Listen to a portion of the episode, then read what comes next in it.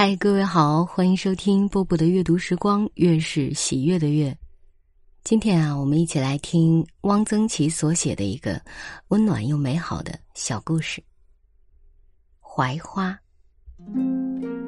玉渊潭洋槐花盛开，像下了一场大雪，白的耀眼。来了放风的人，风箱都放好了，他的家也安顿了。一个刷了涂料的很厚的黑色的帆布棚子，里面打了两道土眼，上面架起几块木板，是床。床上一卷铺盖，地上排着油瓶、酱油瓶、醋瓶。一个白铁桶里已经有多半桶蜜。外面一个蜂窝煤炉子上坐着锅，一个女人在案板上切青葱。锅开了，他往锅里下了一把干切面，不大会儿，面熟了。他把面捞在碗里，加了佐料，撒上青葱，在一个碗里舀了半勺豆瓣，一人一碗。他吃的是加了豆瓣的。蜜蜂忙着采蜜，进进出出，飞满一天。我跟养蜂人买过两次蜜。绕玉渊潭散步回来，经过他的棚子，大都要在他门前的树墩上坐一坐，抽一支烟，看他收蜜、刮蜡，跟他聊两句，彼此都熟了。这是一个五十岁上下的中年人，高高瘦瘦的，身体像是不太好。他做事总是那么从容不迫、慢条斯理的。样子不像个农民，倒有点像一个农村小学校长。听口音是石家庄一带的。他到过很多省，哪里有鲜花就到哪里去。菜花开的地方，玫瑰花开的地方，苹果花的地方，枣花开的地方，每年都到南方去过冬。广西、贵州，到了春暖再往北翻。我问他是不是枣花蜜最好，他说是金条花的蜜最好，这很出乎我的意外。金条是个不起眼的东西，而且我从来没有见过金条开花，想不到金条花蜜却是最好的蜜。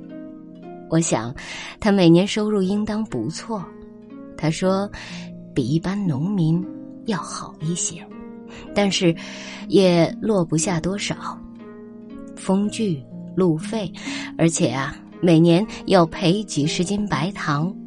蜜蜂冬天不采蜜，得喂它糖。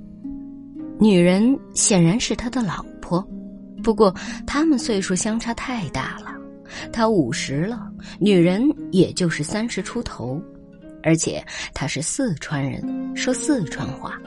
我问他。你们是怎么认识的？他说，他是新繁县人。那年他到新繁放风，认识了。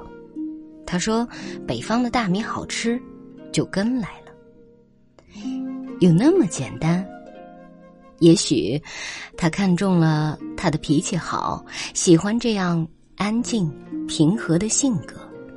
也许他觉得这种放风生活，东南西北到处跑，好耍。这是一种农村式的浪漫主义。四川女孩子做事往往很洒脱，想咋个就咋个，不像北方女孩子有那么多考虑。她们结婚已经几年了，丈夫对她好，她对丈夫也很体贴。他觉得他的选择没有错，很满意，不后悔。我问养蜂人，他回去过没有？他说，回去过一次，一个人。他让他带了两千块钱，他买了好些礼物送人，风风光光的回了一趟新繁。一天，我没有看见女人，问养蜂人她到哪里去了。养蜂人说。到我大儿子家去了，去接我那大儿子的孩子。他有个大儿子，在北京工作，在汽车修配厂当工人。他抱回来一个四岁多的男孩，带着他在棚子里住了几天，他带他到甘家口商场买衣服、买鞋、买饼干、买冰糖葫芦。男孩子在床上玩鸡啄米，他靠着被窝用钩针给他钩一顶大红的毛线帽子。他很爱这个孩子，这种爱是完全非功利的，既不是讨丈夫欢心，也不是为了和丈夫的儿子一家搞好关系。这是一颗很善良、很美的心。孩子叫他奶奶。奶奶笑了。过了几天，她把孩子又送了回去。过了两天，我去玉渊潭散步，养蜂人的棚子拆了，蜂箱集中在一起。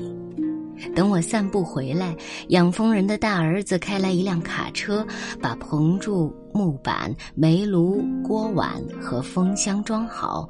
养蜂人两口子坐上车，卡车开走了。玉渊潭的槐花落了。好了，文章读完了，真美好啊，是不是？如果大家有细心观察的话，就会发现，哎，这一个星期以来，我给大家读的文章主题似乎就是美好。你看，武汉也解封了，很多城市高三的孩子陆续开学了，天气会越来越暖，生活一定也会越来越好的。今晚就是这样，我是波波，在厦门跟各位说晚安了。微风儿吹来，微风儿凉，凉凉的夜风吹来月亮，月亮儿圆来，星星儿闪，闪闪的星光照亮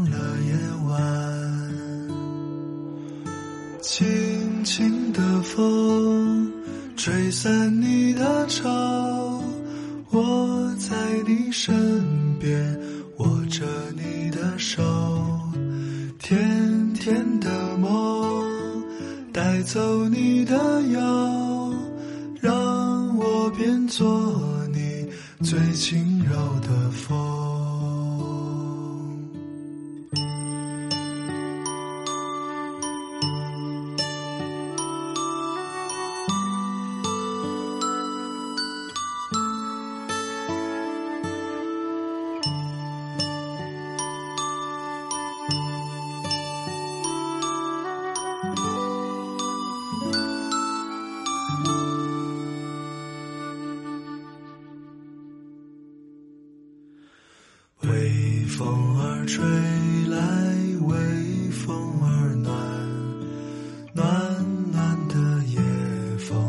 说声晚安，晚安的亲吻在你的脸庞，脸庞的泪光照亮了夜晚，轻轻的风。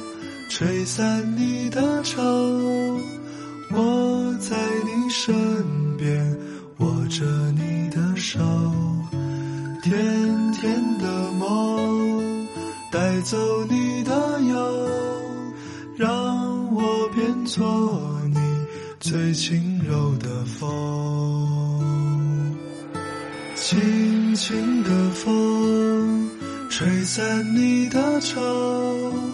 我在你身边握着你的手，甜甜的梦带走你的忧，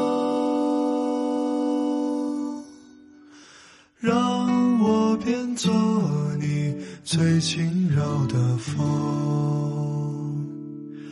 让我变作你最轻柔的。风